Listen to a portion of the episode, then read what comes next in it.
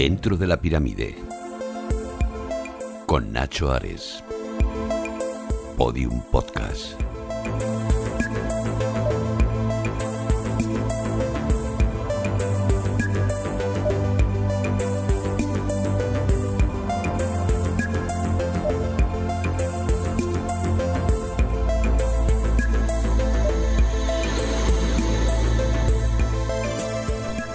Bienvenidos a un nuevo episodio de Dentro de la Pirámide. Ya sabéis, este podcast que cada 15 días en Podium Podcast intentamos cruzar esa puerta mágica que tiene cualquier pirámide para adentrarnos en el mundo de la historia, la arqueología, las leyendas y también los misterios en esta ocasión de la época de los faraones.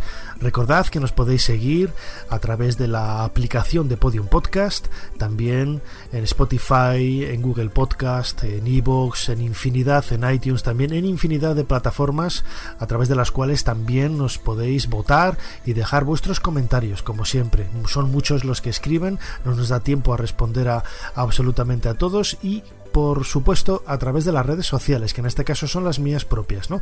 En el Twitter, arroba Nacho Ares, en Facebook nacho.ares.oficial, recordad los puntos, y en Instagram Nacho Oficial, todo junto. Recordad también que hay un canal de, de YouTube dentro de la pirámide que es el reflejo en vídeo de este mismo podcast en donde podéis complementar y podéis aprender un montón de cosas más sobre el tema que tratamos cada 15 días en nuestro episodio, en nuestro podcast. Vamos con ello, cruzamos esa puerta.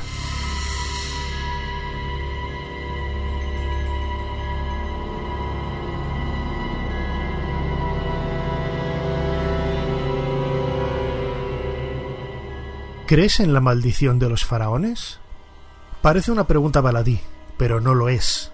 Como sucede en el campo de las leyendas, de los mitos, de las tradiciones, siempre que se crea en algo, eso existirá.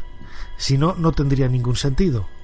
Realmente cuando la ciencia ha buscado respuestas lógicas, racionales, para explicar el fenómeno de las supuestas maldiciones sucedidas en tumbas o en lugares extraños en el antiguo Egipto, lo único que hace es confirmar realmente que algo sucede, buscar un efecto a esa causa.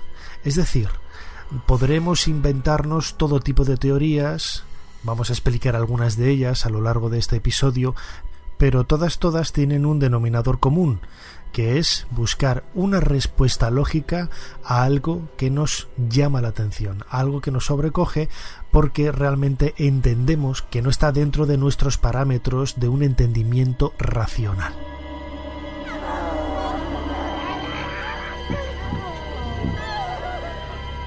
Hablar de maldiciones en el mundo antiguo y especialmente en Egipto, es hablar de la maldición de Tutankamón. No fue la primera, pero seguramente gracias al eco que tuvo este hallazgo arqueológico en la década de 1920 y que también tuvo como corolario eh, el hecho de que la egiptomanía se pusiera de moda a lo largo y ancho del planeta, ha hecho que esta maldición, la del faraón Tutankamón, la supuesta muerte de personas que visitaban la tumba, bueno, pues haya quedado un poco en ese inconsciente colectivo, en ese acervo cultural que cualquier eh, sociedad contemporánea tiene como referente para intentar buscar esos enigmas, esos misterios en el mundo del pasado. Realmente, como decía al principio, el hecho de que eh, busquemos una explicación lógica a las muertes, porque realmente hubo muertes que sucedieron alrededor del descubrimiento de la tumba, lo único que hace es darle credibilidad al hecho, es decir, muertes hubo. Eso no lo puede dudar absolutamente nadie. Es cierto que no fueron muertes del equipo directo que eh, trabajó en la excavación de la tumba. Recordemos que esta sepultura apareció el primer escalón, el primer peldaño, el 4 de noviembre del año 1922 en el centro del Valle de los Reyes, la necrópoli más importante de los reyes, de los faraones del Reino Nuevo en la antigua Tebas, lo que hoy es Luxor, la orilla oeste de Luxor.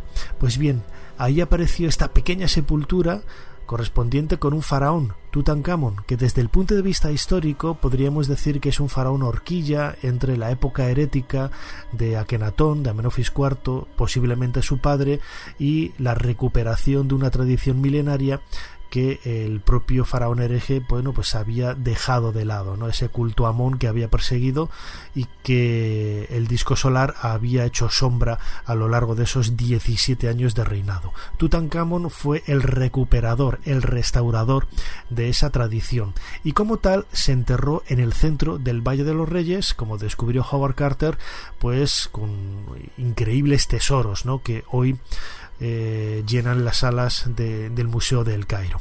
Pues bien, ninguno de los protagonistas de ese descubrimiento desde el punto de vista arqueológico falleció en extrañas circunstancias. Todo esto hay que decirlo.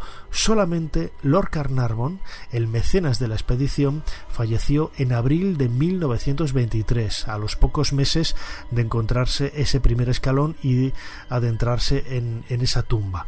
Recordad el primer episodio de, de esta serie de podcast dentro de la pirámide en donde el capítulo titulado Sueños de Tutankamón ah, contábamos ¿no? con más detalle la historia del descubrimiento y poníamos la voz de algunos de sus protagonistas.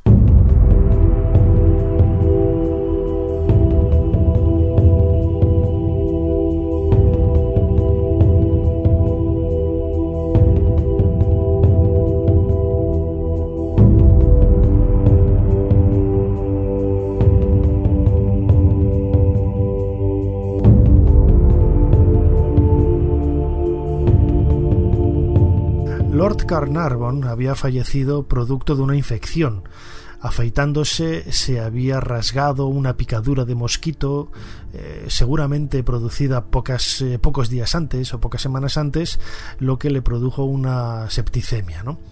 Eh, vamos a escuchar al tataranieto de Lord Carnarvon él nos cuenta, yo tuve la oportunidad de visitar el castillo de Highclere, eh, la residencia de, la familia Carnarvon, hace unos años. Ahí pude pues prácticamente tocar, estar en el mismo escenario en donde se habían desarrollado algunos de los momentos más intensos de la historia del descubrimiento de la tumba de Tutankamón y era el palacio, el castillo, en donde Lord Carnarvon había crecido, había vivido y hoy en la actualidad tienen incluso en el sótano una reproducción de la tumba y una pequeña colección de arqueología egipcia. Pues bien, esto es lo que me comentaba el actual Lord Carnarvon en relación a la muerte de su ancestro. Mi bisabuelo murió realmente de septicemia como resultado del envenenamiento de la sangre. A esto hay que añadir el estrés que supuso el descubrimiento de la tumba. Pero si hay una cosa insólita, la parte más delgada de la máscara de oro de Tutankamón coincide con el lugar de su rostro en donde estaba la picadura de mosquito que se infectó.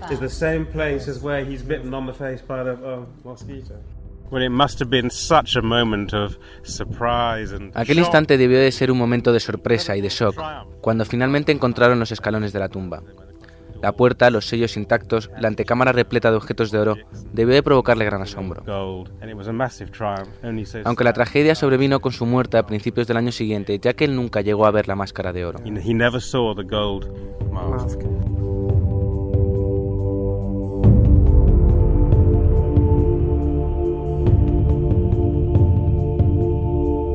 No fue su bisabuelo, fue realmente su tatarabuelo. Pero bueno, el hecho es que el, fallecimiento de Lord Carnarvon está rodeado de una serie de, de hechos que llaman la atención, ¿no? Por lo insólito, por lo misterioso, que le dan cierta forma a lo que luego posteriormente se vendió como maldición. Sabemos que en el momento mismo de la muerte las luces del Cairo se apagaron, lo que da cierto pues toque de misticismo a este fallecimiento. Pero hay otro hecho todavía más insólito, ¿no? Y que sucedió en el castillo de Highclere en Inglaterra a miles de kilómetros de donde había donde se había producido la muerte de, de Lord Carnarvon. Nos lo cuenta Fiona Carnarvon la esposa del actual Lord Carnarvon, una de las mujeres que mejor conoce la historia del descubrimiento y que nos atendió también en esa visita que yo tuve la oportunidad de hacer al castillo de Highclere hace, hace pocos años. Murió a causa de la enfermedad en el Cairo y en ese mismo instante las luces de la ciudad se apagaron y su perra Susie murió aquí, en Highclere.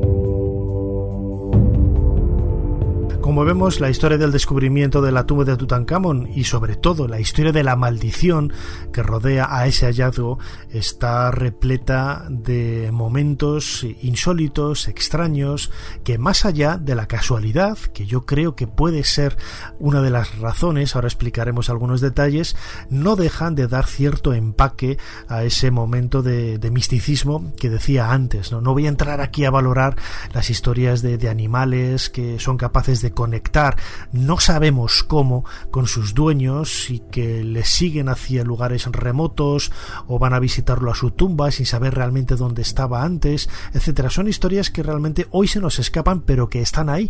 Y este caso, el de la perrita Susi, es un ejemplo más de ese mundo insólito, el mundo insólito de los animales, de nuestra propia naturaleza, que como digo siempre, hoy quizá no lo entendemos, pero que en un futuro muy probablemente eh, tenga una razón lógica una explicación racional que, dé un poco de, sentido a todo ello.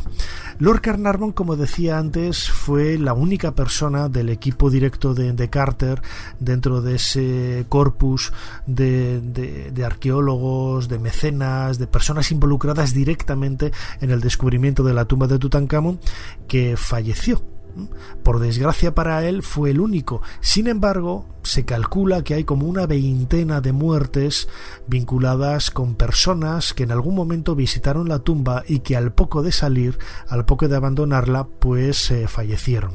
Existe el caso de un, príncipe egipcio, precisamente, que al poco de salir, eh, bueno, pues tuvo un desencuentro con su esposa y sufrió un disparo y murió. Eh, quizá el caso más conocido es el del secretario de Howard Carter, que siete años después del hallazgo, en 1929, eh, falleció en un balneario público en, Inglaterra, ya estando retirado del trabajo de la excavación, pero lo sorprendente sucedió cuando las crónicas más legendarias dicen que al poco tiempo su padre, después de conocer la noticia, se suicidó y que el coche fúnebre que llevaba el ataúd al cementerio atropelló a un niño eh, acabando con su vida al instante. ¿no? Bueno, hay otras versiones que dicen que el coche fúnebre que mató al niño fue el de Richard Bethel, no el de su padre. Los dos se llamaban Richard Bethel, quizá ahí está un poco la, confusión. En cualquier caso, este tipo de muertes están siempre relacionadas, mm, voy a decirlo de una manera clara, eh, con, con la supuesta maldición, pero cogido con pinzas, ¿no? Es decir, no hay una no hay una evidencia clara, no hay un hecho que demuestre de una manera taxativa que esas personas que estuvieron ahí pues fallecieran por la famosa maldición de los eh, de los faraones.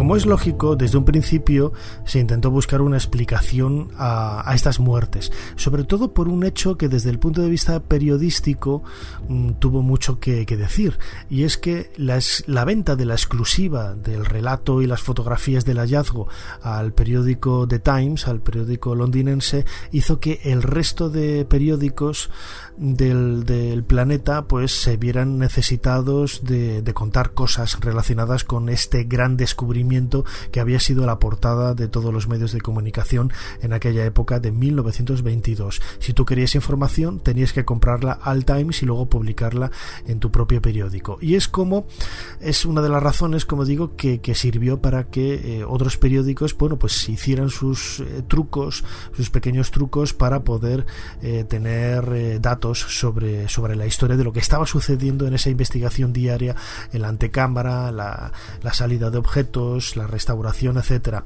Hay una anécdota muy divertida y es que un periódico americano empezó a publicar detalles de los arqueólogos, de la vida diaria de, de, esa excavación. Nadie sabía quién era eh, el que estaba filtrando ¿no? debajo de la mesa con tapadillo la historia de ese trabajo cotidiano, hasta que se descubrió que era el hijo de uno de los arqueólogos que estaba dando la información a unos periodistas americanos. En, este caso era el hijo de James Henry Prested. Bueno, pues algo parecido debió de suceder cuando, por ejemplo, en, bueno, pues en los periódicos empieza a hablarse después de la muerte de Lord Carnarvon de supuestas sesiones espíritas a través de una medium llamada Telma que poco antes de viajar a Egipto para abrir la tumba, pues a mediados del año 1922, eh, avisaron ya a Lord Carnarvon de que no fuera el Valle de los Reyes, que ahí le esperaba la, muerte. No hay constancia eh, de que esto fuera así de una manera tan taxativa, tan directa. Sí que es cierto que no solamente Lord Carnarvon, sino Howard Carter y otros miembros del equipo participaban en este tipo de sesiones espiritistas porque, vamos a decirlo así, era el espectáculo de la época, no era un modo de entretenimiento normal normalizado, aceptado por todos y no es extraño ver que muchos de ellos participaran en este tipo de, sesiones mediúmnicas. ¿no? Hay cartas, hay correspondencia que así lo explica. Otra cosa es muy diferente, otra cosa muy diferente es que sirvieran como eh, la excusa, la causa, mejor dicho, que generara este efecto maléfico de malditismo relacionado con el descubrimiento de la tumba de, de Tutankamón. Se dijo también que había aparecido un texto que decía la muerte tocará con sus alas a todo aquel que se atreva a perturbar el sueño eterno del faraón. Algo parecido, en un texto muy similar, ¿no? Se dijo que había aparecido en un, en un papiro, en la cámara del tesoro, junto a las patas de ese dios Anubis que parecía proteger la puerta hacia el, el Amduat, y sin embargo no hay constancia de, de nada de ello. Sea quizás seguramente la razón de todo el hecho de que en la máscara funeraria de Tutankamón, en la parte trasera, la que no se ve, la que no suele salir en las fotografías, hay un texto, un pasaje, el 151 del libro de los muertos, y que en algunas versiones de este, de este capítulo, de este pasaje, se puede encontrar un texto similar al lanzamiento de una maldición, ¿no? en donde podríamos decir que de ahí pudo haberse extraído la idea esa tan romántica de que la muerte atacará o tocará con sus alas al que intente perturbar el sueño eterno del, faraón. ¿no? No es, un, es una conclusión que yo he sacado después de leer varias referencias y que seguramente sea la, la razón que podría explicar la historia de esta, en definitiva, leyenda que tiene un trasfondo real y es que había aparecido ese texto, aunque no en un papiro y mucho menos en un papiro relacionado con una maldición.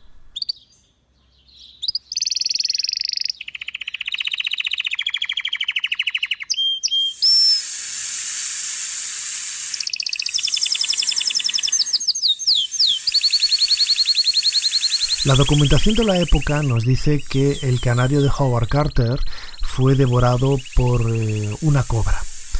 Sabemos que la cobra es, por antonomasia, el símbolo real de los antiguos faraones.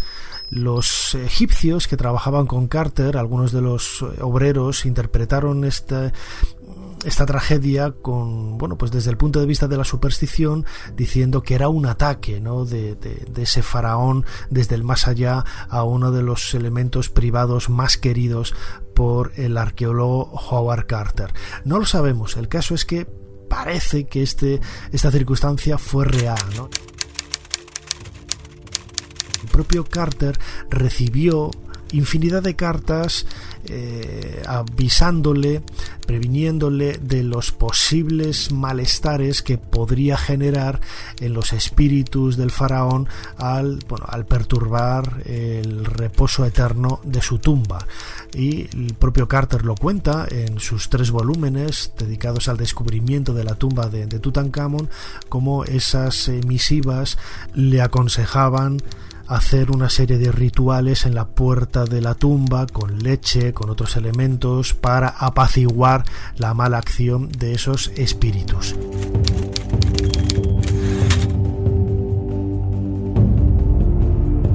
Antes lo decía, cuando la ciencia ha buscado una explicación lógica, una fórmula racional, para intentar eh, buscar una respuesta satisfactoria a las muertes, a esa casi veintena de muertes indirectas relacionadas con el descubrimiento de la tumba de Tutankamón, lo único que hace es demostrar que ahí pasó algo, ya sea casualidad o no, realmente no podemos decir de otras tumbas que tuvieran la misma desgracia, ¿no? que hubieran sufrido la misma desgracia. Las posibilidades son muy amplias, muy amplias y van desde la existencia real de una maldición hasta el hecho de que bueno, pues pudiera haber surgido algún tipo de problema con los elementos que había en el interior de la tumba. Por ejemplo, se ha hablado de radioactividad.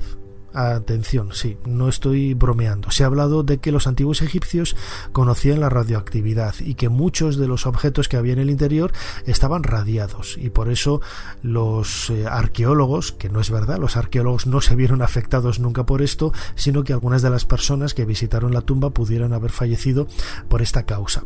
Se ha hablado también de histoplasmosis. La histoplasmosis es una enfermedad que genera el guano, el excremento de los murciélagos, que cuando se acumula en espacios eh, cerrados durante mucho tiempo. Los que conozcáis y hayáis visitado Egipto en más de una ocasión estaréis familiarizados con ese olor amoníaco que hay en el interior de tumbas o de pirámides y que precisamente mm, viene del resto de estos excrementos de los murciélagos que cuando lo inhalas puedes eh, introducirte estos microorganismos que producen la histoplasmosis. Sin embargo, una de las teorías que cada vez tiene más peso y que ya fue lanzada por Edwin Taja en, los años 60 eh, era el hecho de que todo, todo podría venir de la mano de un hongo, el Aspergillus, que permanece latente en elementos orgánicos como ya sea la madera, el cuero, los alimentos. Recordemos que en esa antecámara de la tumba de Tutankamón, debajo del, del, lecho funerario central, había un montón de paquetes blancos ovalados. Eso eran ofrendas de alimentos para, para el faraón, para ser utilizados en el más allá. Todo eso tendría que estar plagado, lleno de, de. Y que en un lugar estanco, en un lugar cerrado durante siglos, ese hongo puede permanecer latente y reactivarse automáticamente al contacto de un oxígeno nuevo que entra una vez que Carter abre la puerta ese día 26 de noviembre de 1922 cuando introduce la lámpara por el agujero de la, de la puerta de la antecámara y protagoniza ese momento que hemos comentado en otras ocasiones. Lord Carnarvon le pregunta ¿ve usted algo? y él responde sí, cosas maravillosas. Esa primera entrada en la, en la antecámara pudo haber sido la causa de que el propio Lord Carnarvon se infectara con ese hongo más allá de la, de la infección de, de la herida producida al afeitarse sobre una antigua picadura de mosquito, los problemas de respiración que tenía Lord Carnarvon son muy conocidos de ahí que fuera a pasar los inviernos en Egipto, en donde la temperatura es mucho más eh, dulce, es mucho más cálida de los fríos y húmedos inviernos de, Inglaterra. A todo ello sumamos que no había penicilina, que no había medicamentos en la época, muy fácilmente una persona contagiada por este microorganismo, por este hongos, fallecía en pocas, eh, en pocas semanas, que es lo que le pudo haber sucedido a Lord Carnarvon.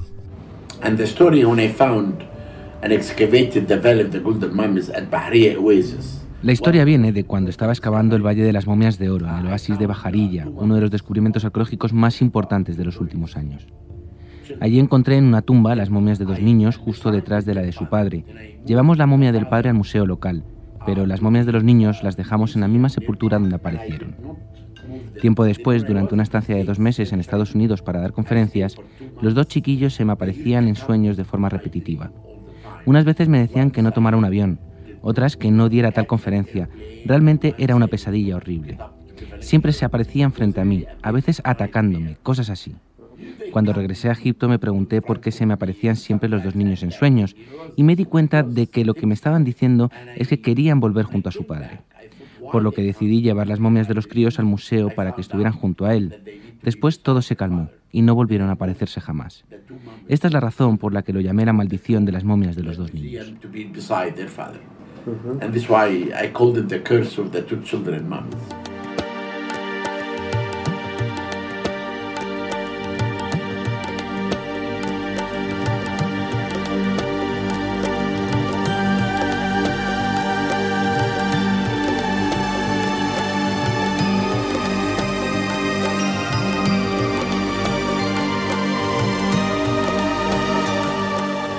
Es Zahir Hawass, exministro de Antigüedades y uno de los egiptólogos egipcios más populares, más conocidos, no solamente por sus trabajos, sino sobre todo por la aparición en programas de, televisión y con nosotros ha trabajado, ha colaborado ya en otras ocasiones. Comentaba la historia, sabemos que a él le gusta mucho, ¿no? Transmitir al gran público el mundo de la arqueología egipcia siempre desde una óptica a caballo entre lo insólito, lo misterioso, lo enigmático, sin darle mucho color, pero en ocasiones contando experiencias propias como la que le escuchábamos eh, relatar ahora, ¿no? Una suerte de maldición que él vivió cuando excavaba ah, en el año 2000 el llamado Valle de las Momias de Or ese gran descubrimiento de momias de época grecorromana realizado en el oasis de Bajarilla. Bueno, pues este tipo de maldiciones, entre comillas, han sido muy comunes a lo largo de la historia de la arqueología egipcia. Eh, tanto grandes protagonistas de, los inicios de esa egiptología en el siglo XIX como Champollion, que falleció muy joven, recordad que era uno de los grandes protagonistas de, la historia por ser el descifrador de la escritura jeroglífica, o la muerte de Belzoni, que también murió relativamente joven después al poco de abandonar Egipto y murió en lo que hoy es eh, Nigeria, en otras aventuras de exploración. Bueno, pues estas muertes se han achacado, se han relacionado con una suerte de maldición.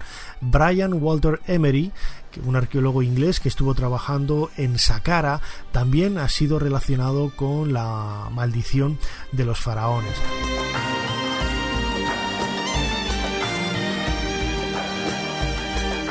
Hawass y otros arqueólogos me han comentado en más de una ocasión que, bueno, quizás nosotros eh, vemos desde un punto de vista más mediático o más especulativo, más sensacionalista todo aquello relacionado con la maldición de los faraones, pero es cierto que ellos cuando encuentran una habitación que lleva cerrada siglos o miles de años, lo primero que hacen es un agujero y dejar que durante unas horas el aire viciado que hay en el interior salga, entre aire nuevo para poder eh, trabajar sin problemas o directamente mm, utilizar mascarillas para no, no contagiarse de, del material que pueda haber en el interior. Pensemos que han pasado en ocasiones 3.000, 3.500 años, ¿no? Casi en el caso de la tumba de, Tutankamón, eh, no sabemos a qué nos podemos enfrentar en el interior de una cámara de este tipo.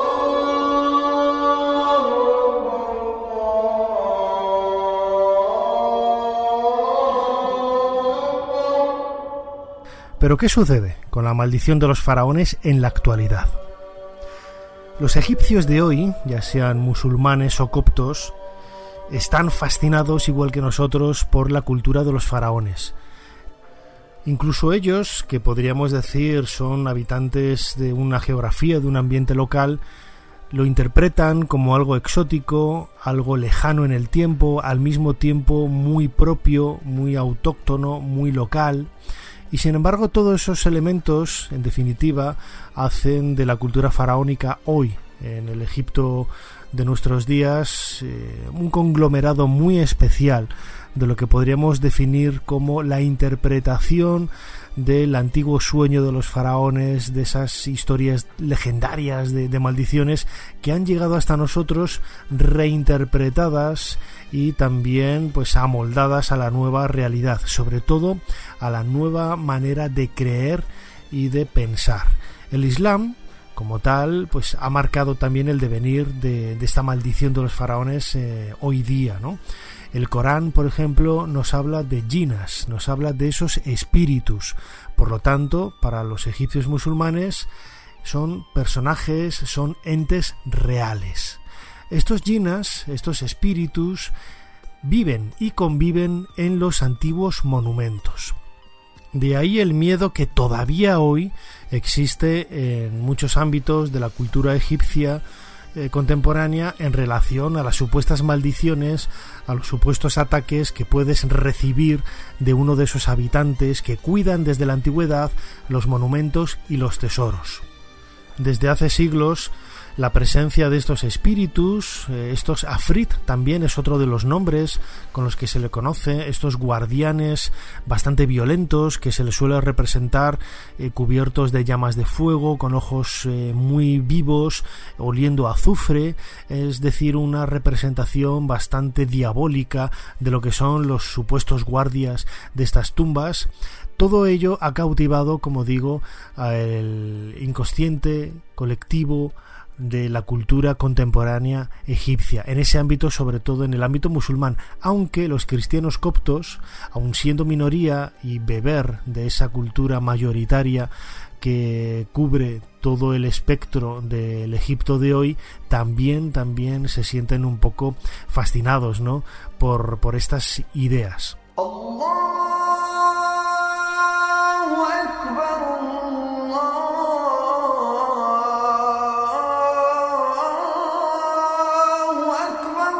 La presencia de esos espíritus, de esos jinas y sobre todo del miedo que generan en los seres humanos es algo que viene desde muy atrás en el tiempo. Por ejemplo, uno de los monumentos más carismáticos del Egipto musulmán es la mezquita de Ahmed ibn Tulun, una construcción del siglo IX que pasa por ser una de las más maravillosas de la ciudad del Cairo, recientemente restaurada, yo la conozco desde hace décadas, la he conocido en ruinas y la he conocido restaurada, alberga entre sus muros, entre sus piedras, una historia increíble, relacionada precisamente con esos espíritus que cuidaban las tumbas de la meseta de Giza. Hay una leyenda que dice que esta mezquita ha sido destruida a lo largo de la historia en varias ocasiones precisamente por haber sobre ella una maldición que viene de Ahmed Ibn Tulum que tomó el dinero para construir el edificio de las tumbas que había en la meseta de la pirámides de Giza. Esos tesoros estaban maldecidos por los jinas, los afrit, los espíritus que cuidaban estos lugares.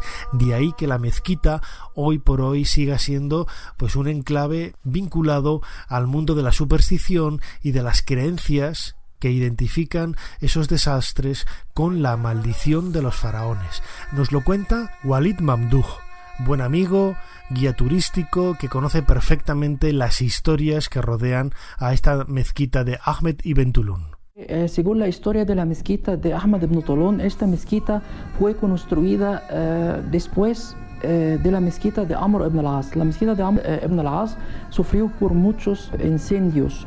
Para esto, Ahmad ibn Tulun quería construir a su mezquita en un lugar donde la mezquita puede ser lejos de, las, de la inundación y también de los incendios. Para esto, él eligió un una montaña, un altiplanicie para construir a su mezquita.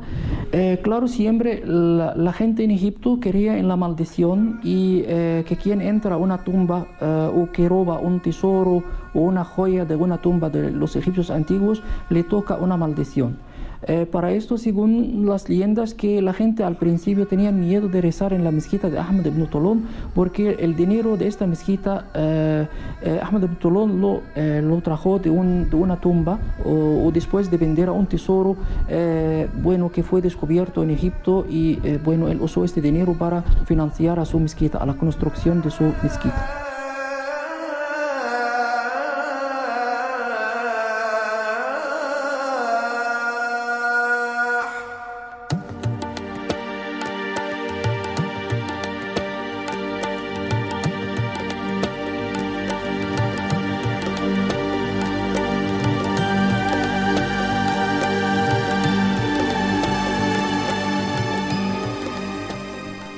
La mezquita de Ahmed Ibn Tulun está repleta de leyendas maravillosas. Hay una también que dice que parte de los dinteles de madera que cubre esa galería porticada que rodea el patio está construida con madera procedente del arca de Noé, una historia que para nosotros, al igual que para el mundo musulmán, pues está cercana a esos orígenes de nuestro pensamiento, de nuestras creencias. Son muchas las historias, ¿no? Incluso en los últimos años, cuando la mezquita ha estado prácticamente eh, arruinada por una de esas destrucciones que siempre se le han achacado vinculada a la maldición de los faraones, era un espacio en el que vivían magos marroquíes y era un lugar al que peregrinaban toda suerte de, personas con problemas, sobre todo de de enfermedades para que estos magos, para que estos curanderos que vivían en el patio de la mezquita de Ahmed Bentulun los curaran o les proporcionaran toda la serie de remedios que en la medida de sus posibilidades podían hacer que esa enfermedad se paliara. La historia de la mezquita de Ahmed Ibn Tulun comienza, como decía, en el siglo IX, pero tiene más de mil años de historia a lo largo de esa construcción. También hay que, no hay que olvidarla, llevada a cabo por un eh, arquitecto copto cristiano que cuando recibió la orden de Ahmed Ibn Tulun lo que hizo fue buscar precisamente eh, ladrillos para que no se destruyeran, para reutilizar los bloques de piedra de las iglesias o las columnas de las iglesias de, la ciudad. Esos ladrillos fueron comprados, como decía antes, con dinero supuestamente procedente de los beneficios obtenidos de la venta de tesoros conseguidos de aquella manera en la meseta de Giza, robando tumbas.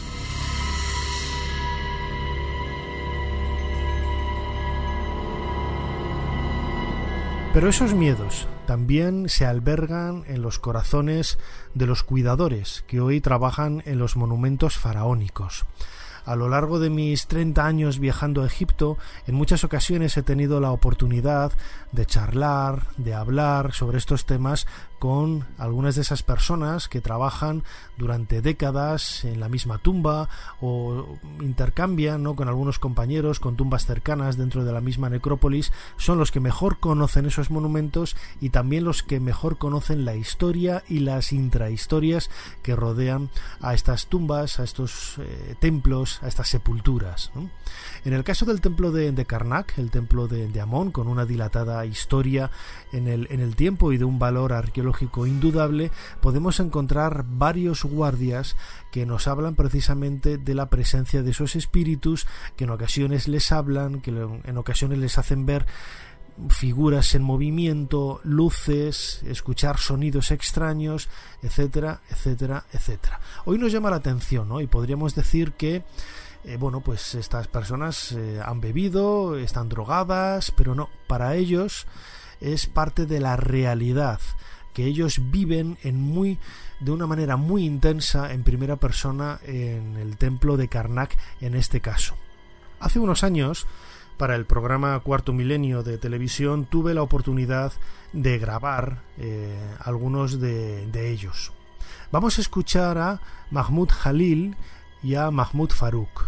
Uno es eh, jefe de los guardias del templo de Karnak y el otro es jefe de los obreros de Karnak.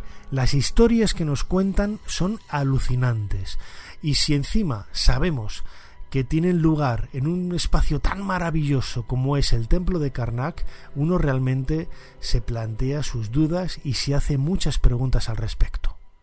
No en una ocasión, sino muy a menudo Siento cómo los espíritus de las estatuas de los faraones me llaman por mi nombre, pero miro a mi alrededor y no veo a nadie. Al principio tenía mucho miedo, era terrorífico, especialmente cuando regresaba a mi casa, pero después de trabajar muchos años aquí, uno se acostumbra. Las voces, tal y como vienen, desaparecen de forma repentina. Las voces vienen de las zonas más antiguas del templo con columnas, estatuas, santuarios. Conozco muchas historias, porque he trabajado aquí muchos años y he conocido a mucha gente. Sahat, un compañero que estaba entre el templo de Mut y Karnak, escuchaba música antigua y el sonido de bailarines entre las columnas del santuario.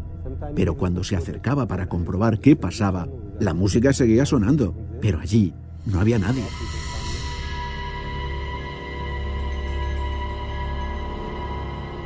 ¿Son reales esas visiones? ¿Es parte de personas que están embuidas en una superstición y en un mundo de creencias determinado que les hace ver e interpretar los estímulos visuales auditivos que tengan de una manera determinada? No lo sabemos, pero es una realidad prácticamente tangible. Podríamos interpretarla de muchas maneras, pero siempre, como decía al principio, que intentemos buscar una solución lógica, lo único que estamos haciendo es reconocer que hay una causa que genera ese efecto. Otros egipcios, quizá más eh, duchos en lecturas, en el mundo académico y sobre todo en la interpretación más occidental de todo lo que les rodea, eh, descartan ¿no? la posibilidad de que haya ginas, de que haya espíritus, que quizás todo producto de la, de la imaginación o como decía ahora, de la superstición. Eh, sabéis que a mí me encanta y me entusiasma el, mundo de la magia, del ilusionismo, de los juegos de manos. En Egipto conozco eh, varios magos y en cierta ocasión le pregunté a uno de ellos, a Mustafa Berjawi, es un joven eh, mago cairota, pues uno de los más reputados, de los más internacionales también y de los que mejor conocen esa idiosincrasia más cercana de la gente de la calle, de la gente del ámbito rural, con una formación académica pues más básica o incluso nula cómo pueden interpretar, ¿no? Y cómo pueden incluso verle a él como una suerte de, genio, una suerte de, mago que es capaz de hacer cosas increíbles y que en muchas ocasiones se le achaca esos poderes a los supuestos jinas, a esos supuestos espíritus que son los que demarcan el territorio en donde se mueve la maldición de los faraones. La gente cree que, al igual que Moisés, cuando golpea su callado en el suelo y aparece una serpiente, todos los magos hacemos lo mismo. Por lo que muchas personas en Egipto, basándose en el Corán, la historia, la tradición, etc., piensan que la magia es real. Lo mismo sucede con los poderes sobrenaturales de las tumbas de los faraones. Por los jinas dicen que si entras en ellas sin permiso morirás. La gente cree en esto.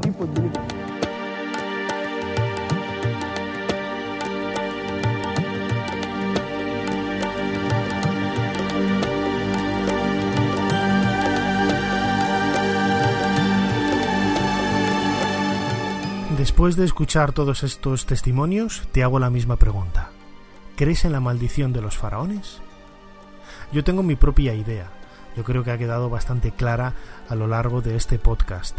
Yo no creo que sea una realidad tangible, que está más llena del producto de una serie de casualidades o de causalidades, no lo sabemos, pero en definitiva es parte de esa construcción humana que tenemos dentro de nuestra cabeza y que como tal con el paso del tiempo se convierte en algo real, en algo existente. Y hay la maravilla, la maravilla desde el punto de vista antropológico de la historia de la maldición de los faraones. Desde luego que nadie por entrar en una tumba, nadie por tomar de un museo una pieza va a morir. Pero desde luego que esa historia que rodea crea un paisaje absolutamente singular que convierte una vez más una historia una leyenda, un mito protagonizado por el ser humano en algo absolutamente increíble. Y con eso nos tenemos que quedar. No tenemos que entrar a valorar si este miente, si este no miente, si este cree o este no cree. ¿no? Lo he comentado muchísimas veces. Hay aspectos de nuestra creencia que están normalizados cuando la gente va a misa, cuando se retransmite una misa por televisión o se hace un ritual de, una boda, etcétera, nadie está levantando la mano diciendo esto no es verdad, esto no está, lo tenemos normalizado, es algo muy nuestro, ¿no? Pues de alguna manera la historia de la maldición de los faraones es algo absolutamente intrínseco a la historia de la egiptología, de esos arqueólogos que se acercaron a partir del siglo XVIII y XIX a una tierra absolutamente virgen, llena de tesoros inimaginables, no solamente desde el punto de vista arqueológico, sino también desde el punto de vista cultural, porque nuestra propia civilización viene y bebe del Valle del Nilo, bebe y viene del mundo faraónico.